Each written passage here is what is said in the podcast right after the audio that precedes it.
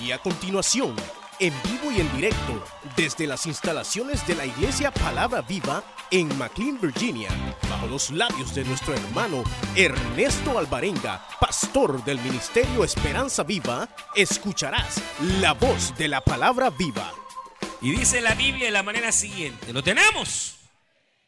Dice, después de esto, sabiendo Jesús que ya todo estaba consumado, dijo para que la escritura se cumpliese, tengo sed. Y estaba ahí una vasija llena de vinagre. Entonces los soldados o ellos empaparon en vinagre una esponja y poniéndole en un hisopo, se la acercaron a la boca. Cuando Jesús hubo tomado el vinagre, dijo, consumado es. Y habiendo inclinado la cabeza, entregó el Espíritu. Amén. Vamos a orar así como estamos, cierre sus ojitos y vamos a, orar, incline su rostro. Y vamos a decir al Señor, buen Dios y Padre nuestro que estás en los cielos, te damos gracias. Porque tú nos permites venir delante de tu presencia, Señor. Gracias por este pueblo. Por cada vida, Señor, cada familia, cada esposo, cada esposa, cada joven. Padre, que ha llegado hasta este lugar para poder recibir tu palabra. Gracias por permitirnos alabarte y glorificar tu nombre. Gracias, Señor, por permitirnos oír tu voz. Pero ahora, Señor, también queremos pedirte que tú hables a nuestra vida, Señor, en el nombre de Jesús de Nazaret. Señor, que sea tu espíritu de gracia, tu espíritu de misericordia, el que pueda hablar a cada vida, Señor, conforme la necesidad. En el nombre maravilloso de Cristo Jesús de Nazaret, pedimos también, Señor, por la vida de Graviel Santo, Señor. Padre, Él tiene esa corte migratoria el 23 de abril queremos rogarte, Señor, que seas tú quien se glorifique en su vida. Abre esa puerta a favor de Él en el nombre de Jesús de Nazaret, Señor. Padre, por cada petición, por los que están enfermos, Señor, seas tú el que les sane. Trae espíritu de sanidad, de fuerza, en el nombre de Jesús de Nazaret. Y a ti, Señor, daremos siempre honor y gloria y alabanza Gracias Cristo. Gracias por tu palabra, Señor. En el nombre de Jesús de Nazaret, Padre eterno. Gracias Jesús. Amén, Señor. Y amén. Gloria a Dios. Diga amén. Esta, esta hora quisiera tomar esta porción de la escritura. Una porción, hermanos, que realmente bastante, bastante conocida y que nos habla precisamente de, ese momento en el cual el Señor eh, estaba entregando su vida en la cruz del Calvario, usted lo sabe. Nosotros eh, conmemoramos la muerte de Cristo siempre, en cada culto, en cada eh, actividad. usted sabe que somos una iglesia muy cristocéntrica, todo gira en torno de nuestro Señor Jesucristo. Pero pensaba precisamente y sentía parte del Señor el enfocar esta, esta porción de la escritura, ya que precisamente se nos habla del momento culminante de su carrera. Durante casi 33 años y medio, el Señor Jesucristo eh, viene a la tierra a cumplir un plan, a cumplir un propósito, y es en este instante cuando el Señor está en la cruz del Calvario, que dice estas palabras que son las que yo quiero enfocarme. Dice, consumado es. El Señor viene y estando en la cruz del Calvario, dice, sabiendo que ya todo estaba consumado. Dice la escritura que pidió vino, pidió, tuvo sed y pidió de beber y los soldados, no vino, sino vinagre, le entregan. Y el Señor al tomar el vinagre Dice la escritura que dice estas palabras, consumado es. Y en ese instante el Señor lo que hace es entregar su espíritu. Es el momento en que Él muere en la cruz del Calvario. Ahora, quiero solamente señalar dos cosas en, esto. Eh, lo primero es que realmente el Señor es la vida. De tal manera que si el Señor no decide entregar su espíritu a estas alturas más de dos mil años, Él estaría todavía ahí en la cruz. Uno dice, sí, el Señor lo mataron, al Señor lo asesinaron. Y en alguna manera es cierto, pero Él decidió entregar su espíritu porque Él es la vida, Él es la verdad. Y si Él quiere retener la vida, la retiene. Entonces Él decide entregarla, Él decide darla. Y llama la atención que precisamente el Señor decide entregar, dar su vida, obviamente en rescate a la humanidad, en rescate a, los hombres pecadores, exactamente a la hora novena, a, las 3 de la tarde. Los otros evangelios señalan que a la hora del sacrificio principal, que en aquella época se daba, que era exactamente en nuestra hora, las 3, pero en la hora hebrea eran las 9, era la hora novena.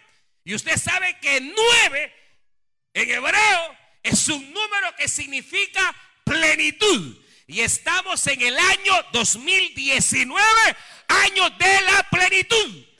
Ahora, hermano, ¿por qué traigo esto? Porque el Señor bien pudo haber entregado su vida, decir estas palabras a, las dos, a las cuatro, a las cinco, pero fue a la hora novena. Es decir, que eh, el nueve es un número profético. Es un número que va, hermanos, en algún sentido asociado al cumplimiento de la palabra del Señor.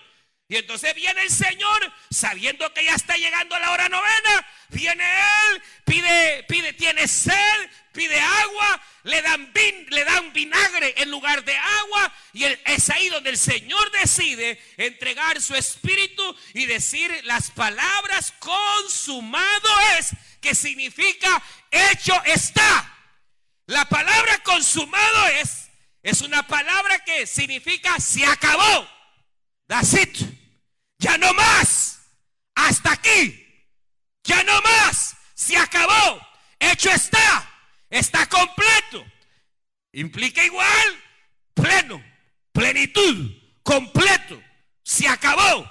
Ya no hay que añadir. Está todo básicamente completo. Ahora, cuando el Señor dice esto, es precisamente, hermanos, en señal igual o en alguna manera eh, proféticamente asociado al 9, que es el año en, en, el que nosotros estamos. Y yo le he dicho que este es un año profético en el cual muchas de las cosas en las cuales tal vez Dios ha estado probando o ha estado interviniendo o algunas situaciones propias de nuestra vida, este año si eran pruebas, si eran dificultades, crea al Señor y usted podrá decir, se acabó hasta aquí, porque este es mi año en el cual es el año de la plenitud, donde el Señor terminará su obra. Eso implica que el Señor terminará su obra para luego tal vez iniciar un nuevo proceso, para luego iniciar algo, algo diferente, algo nuevo. Pero la idea de lo pleno, de lo completo, es que se llegó, eh, se inició un proceso y ese proceso se acabó. En el caso de Cristo era el proceso de su muerte, era el proceso de su llamado, era el proceso, míreme acá, de su propósito acá en la tierra.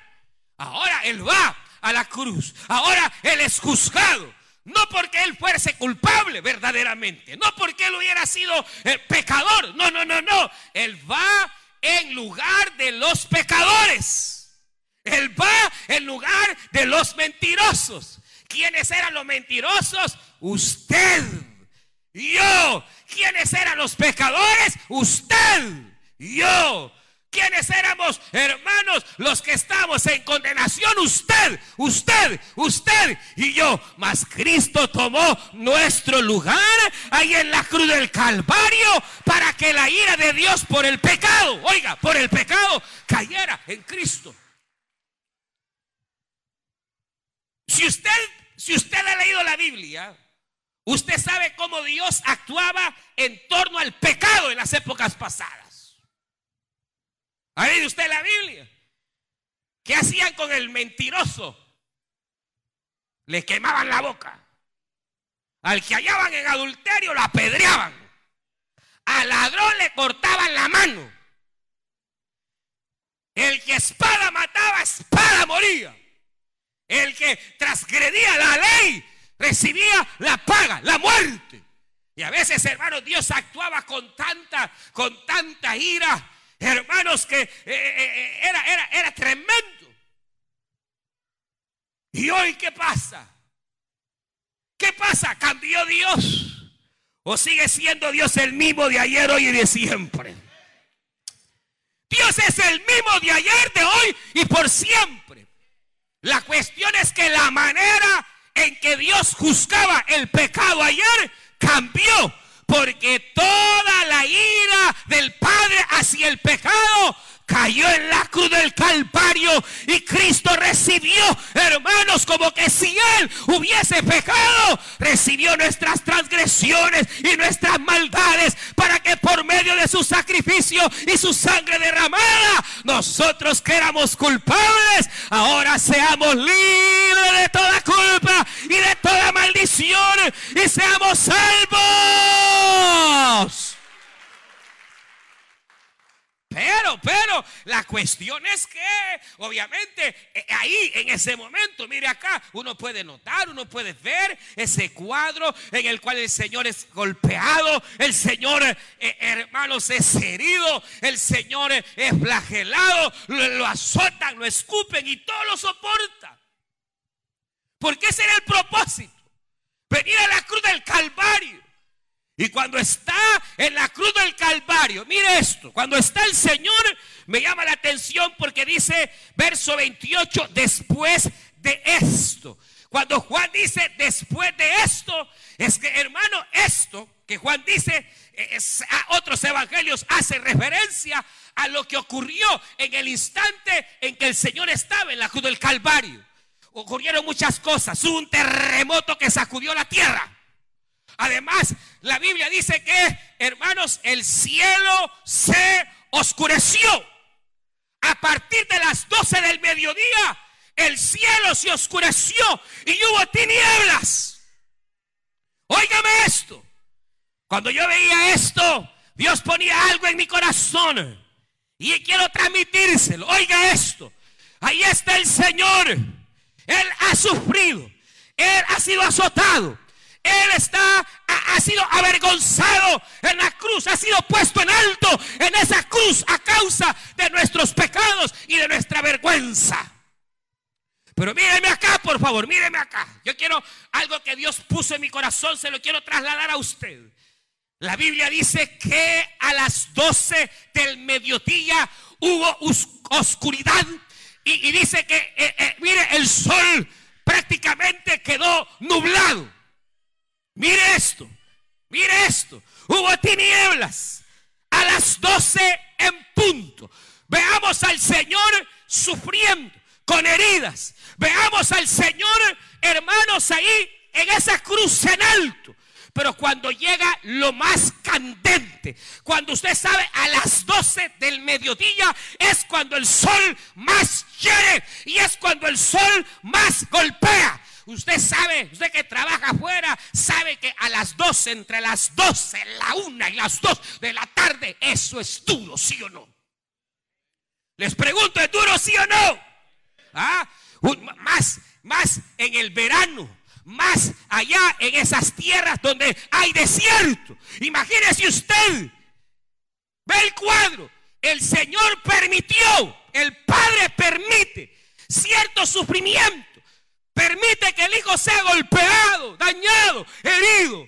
Pero ahora que van a ser las 12 del mediodía, cuando el sol va a golpear, lo que hace el Padre es poner, poner, poner, oiga, poner aquella misma nube de gloria que en el ayer guardó a Israel. Fue la nube que se puso ese día ahí a las 12 del mediodía, cuando dice que hubo tinieblas y el sol se ocultó, ¿sabe qué era? Dios pone en mi corazón, era la nube de la gloria, era el Shekinah que se ponía entre el sol y el pueblo. ¿Para qué? Para que el Hijo de Dios en alguna manera sintiera alguna especie de alivio, sintiera alguna especie, hermanos, así como cuando usted ha estado trabajando duro en el sol y de repente aparece una gran nube y esa nube calma el sol. ¿Acaso no? Eh, dígame si no se siente rico, dígame si no se siente, hermanos, hasta un airecito. Uno siente que se está quemando, pero cuando la nube viene y tapa el sol, hay un refresco, ¿sí o no? ¿Ah? ¿Sí o no? Eso hizo el Padre con el Hijo. No permitió que el sol lo golpeara. No permitió mayor sufrimiento, hermano, más agravante que el que ya estaba. ¿Y sabe qué significa esto? Dios puso en mi corazón, así como hice con mi Hijo, hago con los míos. Es cierto que a veces hay horno. Es cierto que a veces hay prueba. Es cierto que a veces hay soledad y enfermedad. Pero sabe algo, en medio de tu prueba, Dios siempre enviará el Chequina, pondrá su nube de gloria. Pondrá su nube de gloria. Cuando te sientas apretado y sientas que ya no aguantas, tranquila, tranquilo, el Señor hará descender el Chequina, la nube de la gloria, para que el sol no te termine de matar, ni te achicharre. Porque hay un dicho que es una gran realidad. Dios a veces aprieta, pero no ahorca. Bendita sea la misericordia. Bendita sea la misericordia. Dios no da cargas que no podemos llevar. Así que aunque a veces uno llora. Y aunque a veces, hermanos, uno siente la soledad o siente que no va a salir, saldrá. Porque en el momento más crítico, en el momento más difícil, Él enviará su Shekinah y su nube de gloria. Él enviará su ángel. Él enviará. Hermano, imagínese el cuadro. Exactamente cuando dice la hora sexta en la Biblia la hora sexta son las 12 de la tarde. Ahí el chequín bajó. La gente vio la nube. El sol se ocultó. Y vino cierto alivio para el Hijo de Dios. Como Dios sabrá poner alivio. ¡Ah! Sí sabrá poner alivio. Mujer no está sola. No está todo perdido. Si Él ha permitido esa prueba y ese horno en tu vida, Él te sacará al otro lado, aleluya. Él enviará al cuarto varón que camine contigo. Él tapará la boca de los leones. Y el Señor, hermanos, está ahí. Hay tinieblas.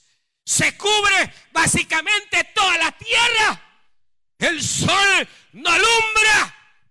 Y el Señor está ahí en esa agonía, cargando con nuestros pecados, cargando literalmente, hermanos, con nuestros pecados. Y la Biblia dice que en ese instante dos ladrones habían a la par. Uno lo injuriaba, uno le decía, eh, si eres el Hijo de Dios, sálvate y sálvanos se burlaba. Pero otro le dijo al otro mañoso, cállate. No temes a Dios ni en el momento de tu muerte. Nosotros estamos aquí por malos, porque lo merecemos, porque hicimos lo que hicimos y estamos pagándolo ahora. Pero Él, Él es inocente y está pagando sin culpa. Y viendo al Señor le dice, Señor, acuérdate de mí cuando vengas en tu reino. Cristo le vio a los ojos y le dijo estas palabras de cierto te digo que hoy mismo estarás conmigo en el paraíso. Bendita sea la gracia y la misericordia del Señor. Él seguía derramando su sangre seguía bañándose en esa sangre que daría señal a un nuevo pacto. Que si la sangre de los corderos y las vacas podía en parte cubrir el pecado, como no más la sangre del originito Hijo de Dios quitaría para siempre la maldición del pecado. Empezó cada gota. La tierra empezó a recibir esa sangre preciosa, que era la sangre del eterno Hijo de Dios, hermano. Perdone usted que es católico. Pero no es la sangre de María. Porque la madre cuando concibe no da ni una gota de sangre al niño. Es el Padre. Por eso es que la sangre de Cristo es preciosa. Porque no vino de José. No. Esa sangre vino por parte del Espíritu Santo Divino del cielo. Aleluya del Padre.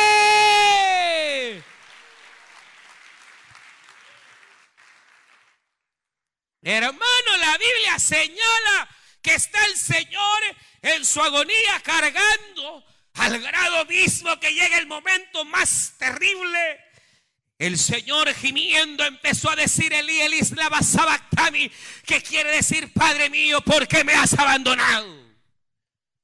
Y efectivamente el Padre, por primera vez en las eternidades, estaba quitando la mirada de su Hijo a causa de nuestros pecados. Porque los pecados nuestros hacen separación entre Dios y nosotros. Y cuando el Señor exclama, el Padre da, la espalda al Hijo y usted lo sabe, pero a medida la sangre va siendo derramada, esa sangre del nuevo pacto, esa es la sangre que reconciliaba a los hombres con Dios. Entonces esa sangre fue suficiente para que el Padre volviera la mirada al Hijo. Bendita sea la sangre que Cristo derramó en la cruz del Calvario. Y cuando el Padre vuelve al Hijo, y cuando el Hijo está y ha sentido otra vez la mirada de su Padre, es que Cristo dijo estas palabras, consumado es, hecho está. Y habiendo dicho estas palabras, Él entregó en las manos del Padre su espíritu y murió. Murió físicamente, porque hay tres clases de muerte.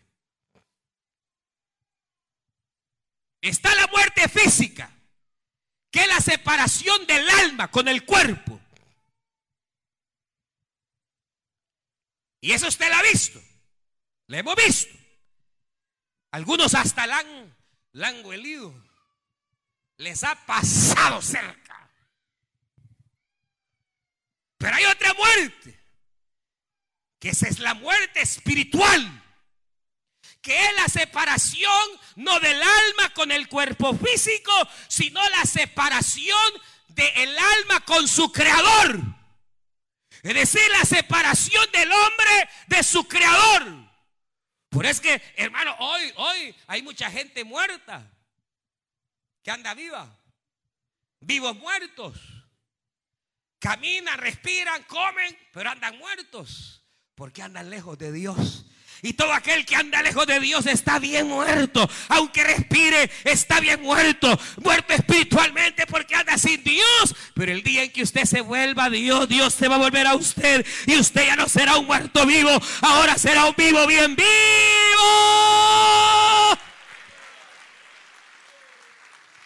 Y está la muerte eterna. Que esa es la separación eterna del alma con Dios. De todos aquellos que no creyeron y serán lamentablemente condenados, separados de su creador.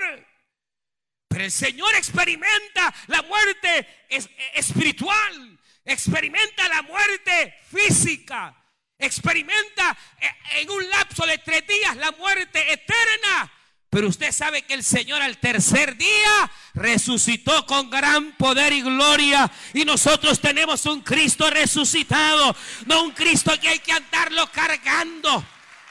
Mire qué triste ver gente que anda cargando muñecos diciendo que ese es el Señor. Ese no es el Cristo verdadero. El Cristo verdadero no hay que andarlo cargando. Y a veces hasta se les caen los muñecos esos. Nuestro Cristo carga con nosotros. Aleluya.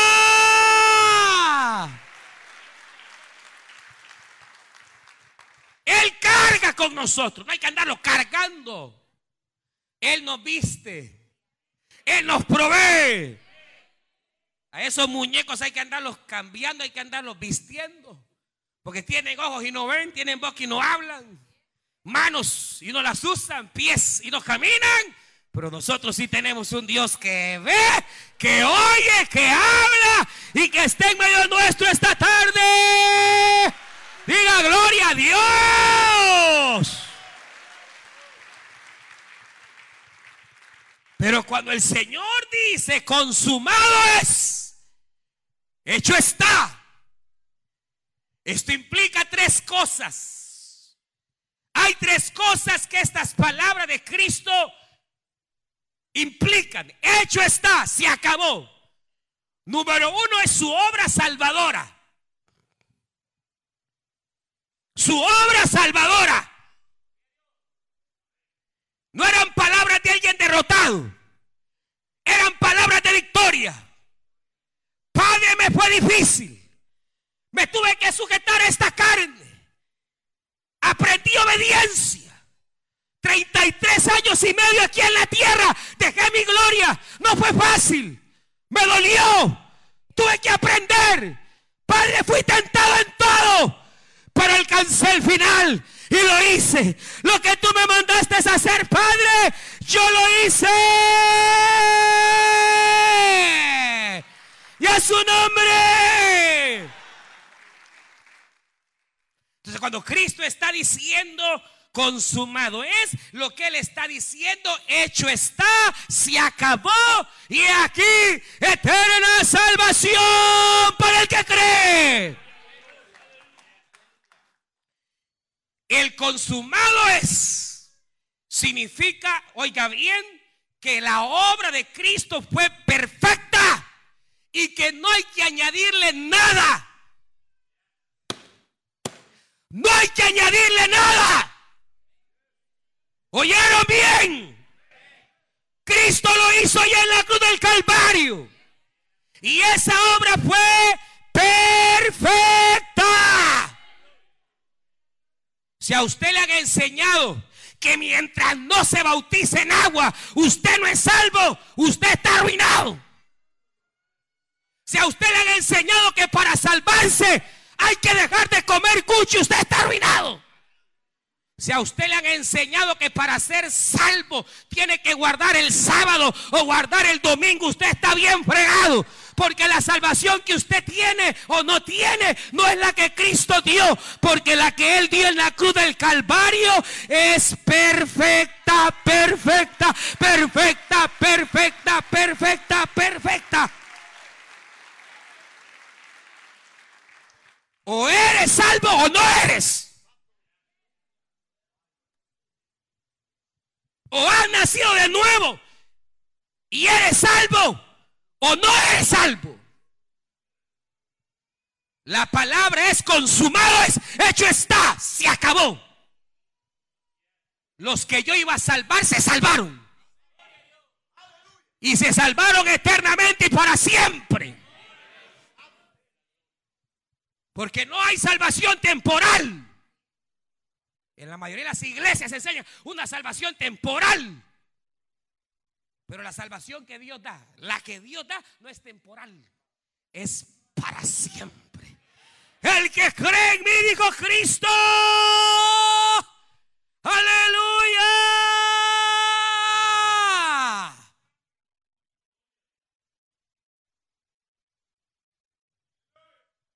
Él no dijo el que cree en mí, tal vez podrá ser, quién sabe quizás. No, no, no, no, no.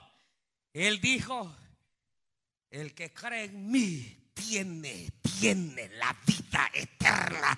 Y no vendrá jamás a condenación porque pasó de la muerte a la vida. Por eso la salvación no se pierde, señores. Porque no es suya. Usted no está luchando para ver si se salva, no sea cabezón, hombre.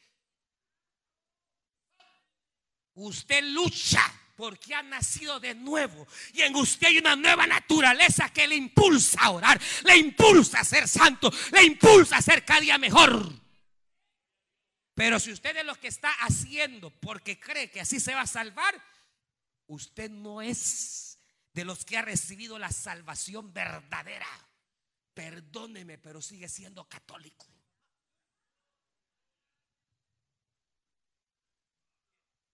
Consumado es. Jesús dijo, se acabó. A lo que vine se cumplió. Y yo vine a dar mi vida. Aleluya. Para salvación de todo aquel que cree.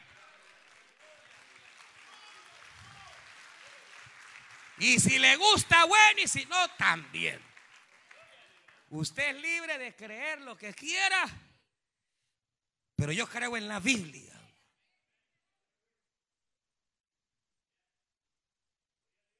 Consumado es.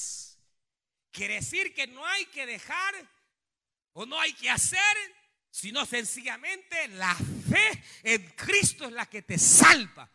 La fe verdadera que te hace nacer a una nueva persona. Es la fe verdadera la que te hace cambiar. Y si has experimentado la fe verdadera y estás en Cristo, eres nueva criatura. Y el que esté nueva criatura es salvo. Aleluya. Se acabó. Consumado es, se acabó. Hay anda una señora loca aquí en el área que eh, les está enseñando a la gente que a la iglesia tienen que venir de blanco.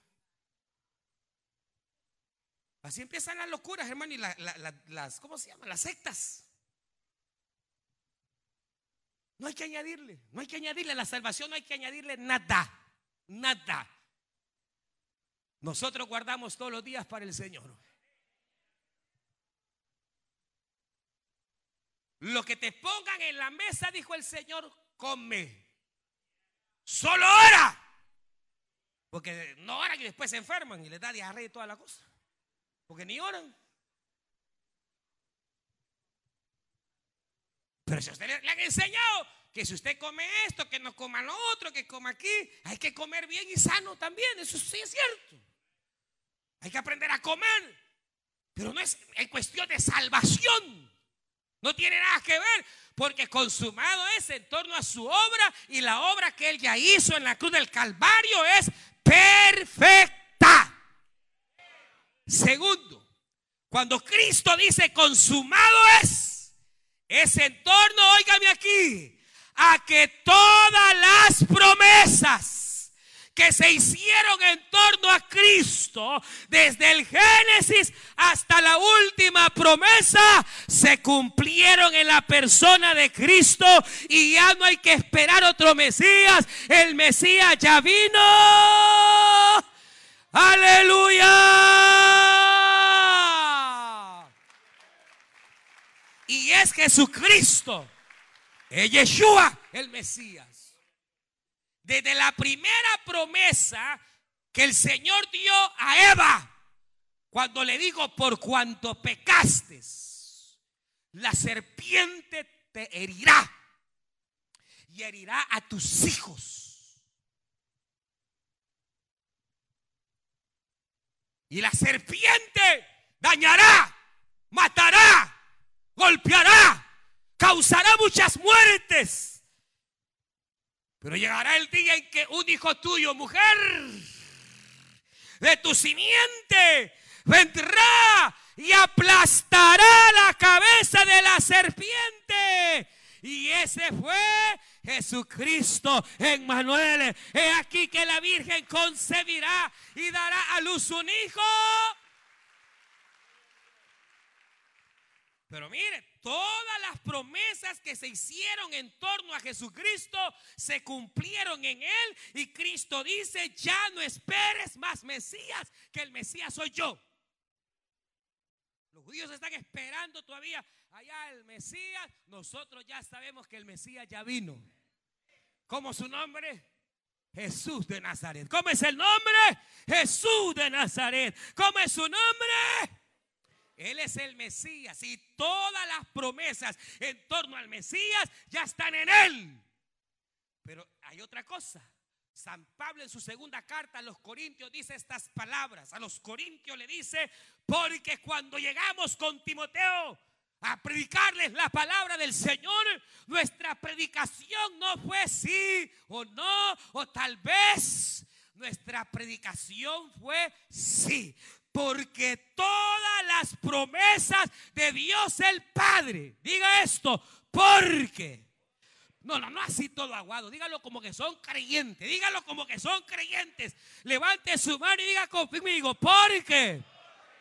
Porque todas las promesas de Dios el Padre están en Cristo. Y en Cristo son Sí. Y amén. Aleluya. Diga gloria a Dios. Quiere decir que si hay mil o dos mil o tres mil promesas en la Biblia, cuando tú estás en Cristo y tienes a Cristo, todas esas promesas son suyas, son suyas. Agarre, tome, tome, tome, tome, tome. Yo agarro lo mío. No sea boba, no sea sonso, agarre, agarre, agarre. Agarre, agarre. ¿Sabe qué está diciendo la Biblia? Que todas las promesas que Dios ha dado se cumplen en Cristo. Y si usted está en Cristo, dígame qué necesita pues. ¿Qué necesita? ¿Qué necesita? Lo que usted necesita, hay una promesa de Dios para usted. Aleluya. Oh, bendito sea te sientes condenado, sientes que el diablo condena tu vida, déjame decirte que ninguna condenación hay para aquellos que están en Cristo Jesús para siempre. ¿Cómo anda? Turbada, turbado, allá anda afligido, amedrentado, no haya la paz a saber dónde la dejó. Y allá anda, que hermano, que es un atajo de no sé qué. La paz, angustia, temor. La Biblia dice que la paz que sobrepasa todo entendimiento humano llenará nuestra mente y corazón. ¿Qué le aflige? No tiene plata no tiene para la renta. Este libro de Dios dice que Cristo siendo rico se hizo pobre para poder enriquecer y proveer a los que son suyos. Filipenses 4:19 dice, porque mi Dios pues suplirá todo lo que les falte. Todo, todo, todo lo que te falte. Tenemos un Dios que te puede suplir todo lo que os falte os suplirá en su poder y gloria, dice Filipenses. ¿Qué necesita? ¿Qué necesita? Cualquier promesa que usted necesite, cualquier necesidad que tenga, anda angustiada por sus hijos. Anda angustiada por el marido, no se convierte, su madre no se convierte. Este libro de Dios dice en el capítulo 16 de los Hechos, cree en el Señor Jesucristo y serás salvo tú y toda tu casa, tú y toda tu casa, tú y toda tu casa. Clama a mí y yo te responderé y te enseñaré cosas grandes y ocultas. ¿Qué necesita? ¿Qué necesita cuando Cristo dijo consumado es lo que Él está diciendo? Todas las promesas que encuentres en la Biblia en mí se cumplen. ¿Quiere paz? Ahí está Cristo. ¿Necesita sanidad? Ahí está Cristo. ¿Necesita provisión? Ahí está Cristo. Se siente desamparado, ahí está Jesucristo, el guardador, el pastor, el rey de gloria, aleluya, Yeshua Hamashiach, el que murió pero al tercer día resucitó. ¿Qué necesita? Que le abran puertas. He aquí Él es el que abre y cuando Él abre nadie cierra. Si que lo andan queriendo matar, lo andan siguiendo las manos. Allá anda afligido, amedrentado. La Biblia dice que el Señor es nuestro guardador y nuestro sustentador. Aleluya. Y que Él envía a su ángel. Y el ángel de Jehová campa alrededor de aquellos que temen a Jehová. ¿Qué necesita? Es que si usted está en Cristo, esa es la cuestión. ¿Cuántos están en Cristo? ¿Cuántos están en Cristo? Pues sí, porque estar en Cristo implica que usted está caminando con Él, que está Él con usted, usted con Él. Entonces, usted no anda de mentirosa. Usted no anda de pícaro. Porque si usted es pícaro, usted no está en Cristo están en fornicación y no se quiere ni casar. Usted no está en Cristo. Está en el Cristo católico quizás. Anda de mañosa, de coqueta. ¿Ah? ¿Y por qué se incomoda? Pues.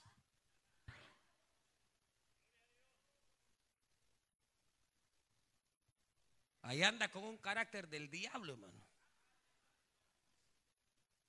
Dice que anda en Cristo y le pega a la mujer. Usted no está en Cristo.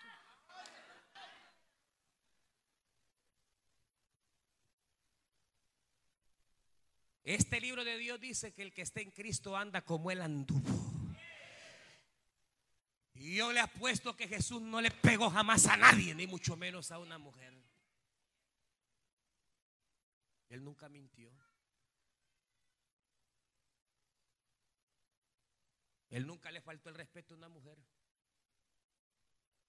Trataba a la gente con respeto. Todavía está en Cristo, ya se fue.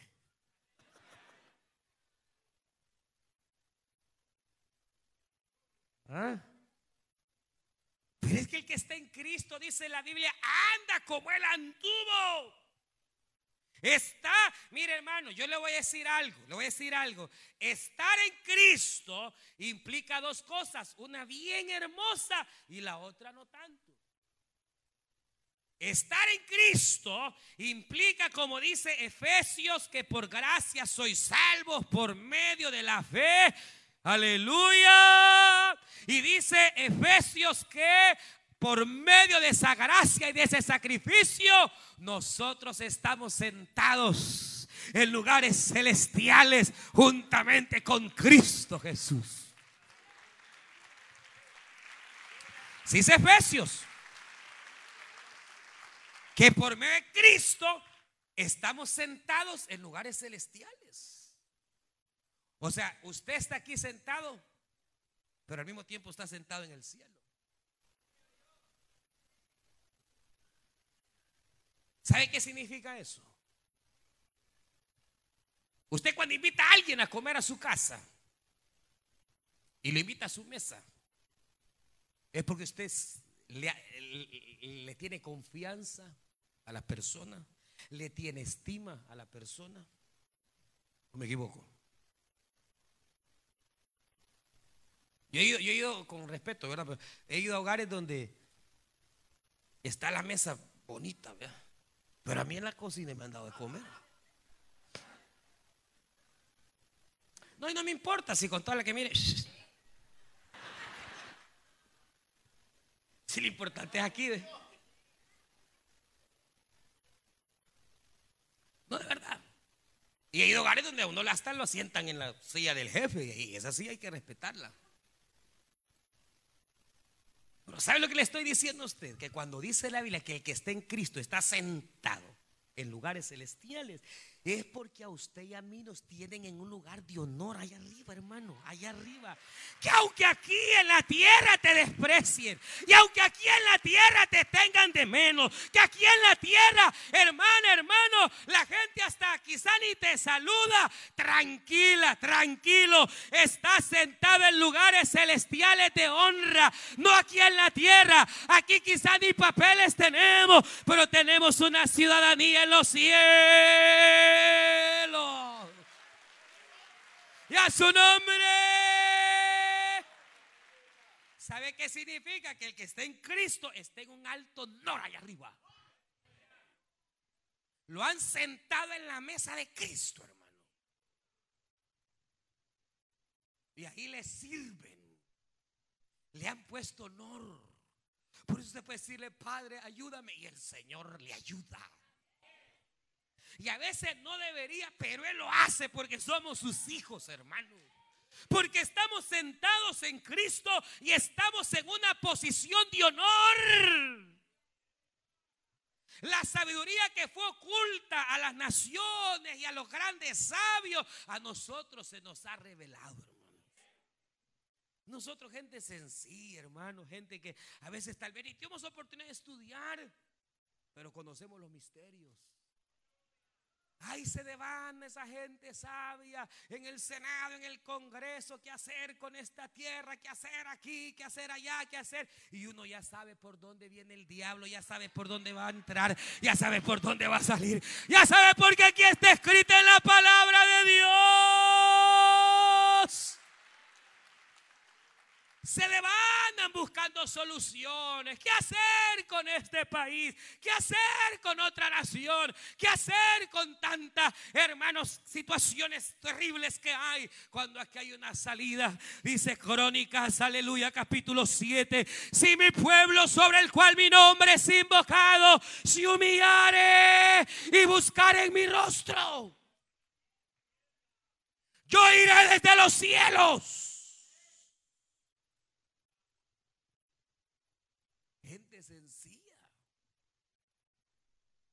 Y le apuesto que si nos dan la rienda de este país lo arreglamos. No con sabiduría humana, sino con la sabiduría que viene del cielo. Aleluya. Diga gloria a Dios. Usted entiende, usted entiende el honor que tiene usted delante del Padre. Usted sabe ese honor. No tiene por qué sentirse de menos por su apariencia.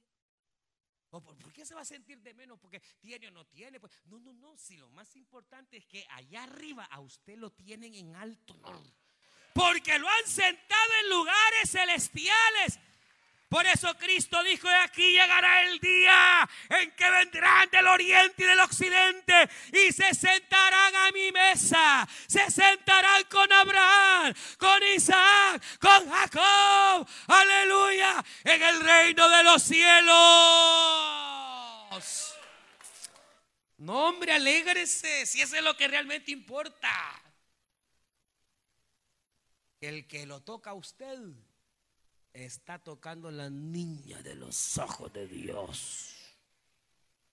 El que se mete con usted se está metiendo con el Dios que hizo el cielo y la tierra.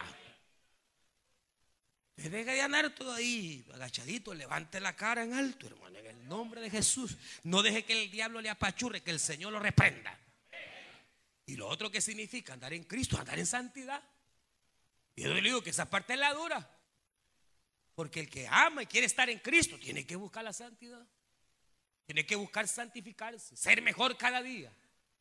Pero entonces consumado es en su obra redentora, consumado es en que todas las promesas que usted necesita ya están en Cristo. Y si usted tiene a Cristo, lo tiene todo. Y finalizo. Cuando Cristo dijo, consumado es es porque el postrer enemigo, el diablo y que el Señor lo reprende y la muerte fueron derrotados en la cruz del Calvario. La Biblia dice que para esto apareció el Hijo de Dios. Apareció para deshacer las obras de las tinieblas. De tal manera que Satanás ya no tiene potestad. No puede en la vida de un cristiano, en tu casa. Él no puede tener potestad porque tú ya estás en Cristo. Y cuando Cristo dijo consumado es, es porque Él puso fin a las obras del diablo. Lo que pasa es que el diablo es mentiroso y que el Señor lo reprenda. Él no tiene por qué andarlo entuturutando. Él no tiene por qué andar con usted hacer lo que él quiere y ponerle pensamientos de muerte y de suicidio. Que el Señor lo reprenda. Si tú estás en Cristo, toda obra del diablo se rompe en el nombre de Jesús. Porque Él dijo, consumado es. Esa hija rebelde, esos hijos rebeldes que hermanos allá andan en drogas y en cosas difíciles y usted no haya que hacer, ahí quizás es el diablo y que el Señor lo reprenda. Y usted se aflige, usted se angustia, pero sabe algo, usted tiene un arma poderosa, la palabra. Usted tiene un arma poderosa que dice que el Señor acabó con las obras del diablo. Ponga esa hija y ese hijo en las manos de Dios y dígale en el nombre de Jesús de Nazaret, Satanás suelta. Hay enfermedades que no son hermanos, sino del diablo. Y usted las anda contemplando. Suelte esa enfermedad. Hay miseria y pobreza que el diablo pone y a veces por no nos alcanza nada. Vamos coyol quebrado, coyol comido, porque el diablo se está robando. Y él no tiene potestad sobre un hijo de Dios. Ni tiene potestad sobre su salud. Pero como nosotros ahí nos dejamos embaucar por el diablo en lugar de pararnos en el nombre de Jesús, o le abrimos puertas a causa del pecado y el diablo nos devana, que el Señor lo reprenda. Cuando Cristo dijo, consumado es lo que él dijo, toda obra del diablo se acabó. Es cierto que fue el príncipe, es cierto que hermanos hizo tanta maldad y sigue haciendo. Pero donde llega el reino de Dios, el reino de la luz, el reino de las tinieblas se va en el nombre de Jesús de Nazaret. Se va en el nombre de Jesús de Nazaret. Aleluya. El diablo vino para robar, para hurtar y destruir. Pero para eso apareció el Hijo de Dios, para deshacer las obras del diablo. Esa tristeza, esa depresión que usted no haya ni qué hacer, que el Señor reprenda al diablo. Él es mentiroso, él cree que todavía sigue teniendo poder y ya no tiene. Tiene cierto poder con los hijos de las tinieblas. Y si usted es hijo de tinieblas, hoy puede venir a la luz de Cristo. Ya no permita que el diablo le haga pedazos su vida, a su hogar. Cuando Cristo dijo consumado es porque dijo la obra salvadora se acabó, ya está hecha. Hebreo 10, 14 dice que con una sola ofrenda, véame acá, con una sola ofrenda, con una sola ofrenda hizo perfectos para siempre a los santificados, entregándoles eterna salvación. Y si no le gusta, pues arranque esa página de la Biblia. Segundo, consumado es, es que todas las promesas de Cristo o del Padre están en Cristo para usted y para mí. Y consumado es, es que toda obra del diablo se acabó. Y hoy si usted lo ve que anda fregando es porque le queda poco tiempo. Pero él ya fue juzgado. Y su poder menguó. Porque Jesucristo lo derrotó en la cruz del Calvario. Cierre sus ojos, vamos ahora. Consumado es. Hecho está. Y digámosle al Señor esta tarde. Aleluya. Usted escuchó el mensaje restaurador de Jesucristo desde las instalaciones de la iglesia Palabra Viva en McLean, Virginia. Si este mensaje ha sido de bendición para su vida y necesita oración, contáctenos al teléfono 571-633-0469. 571-633-0469. Que Dios le bendiga.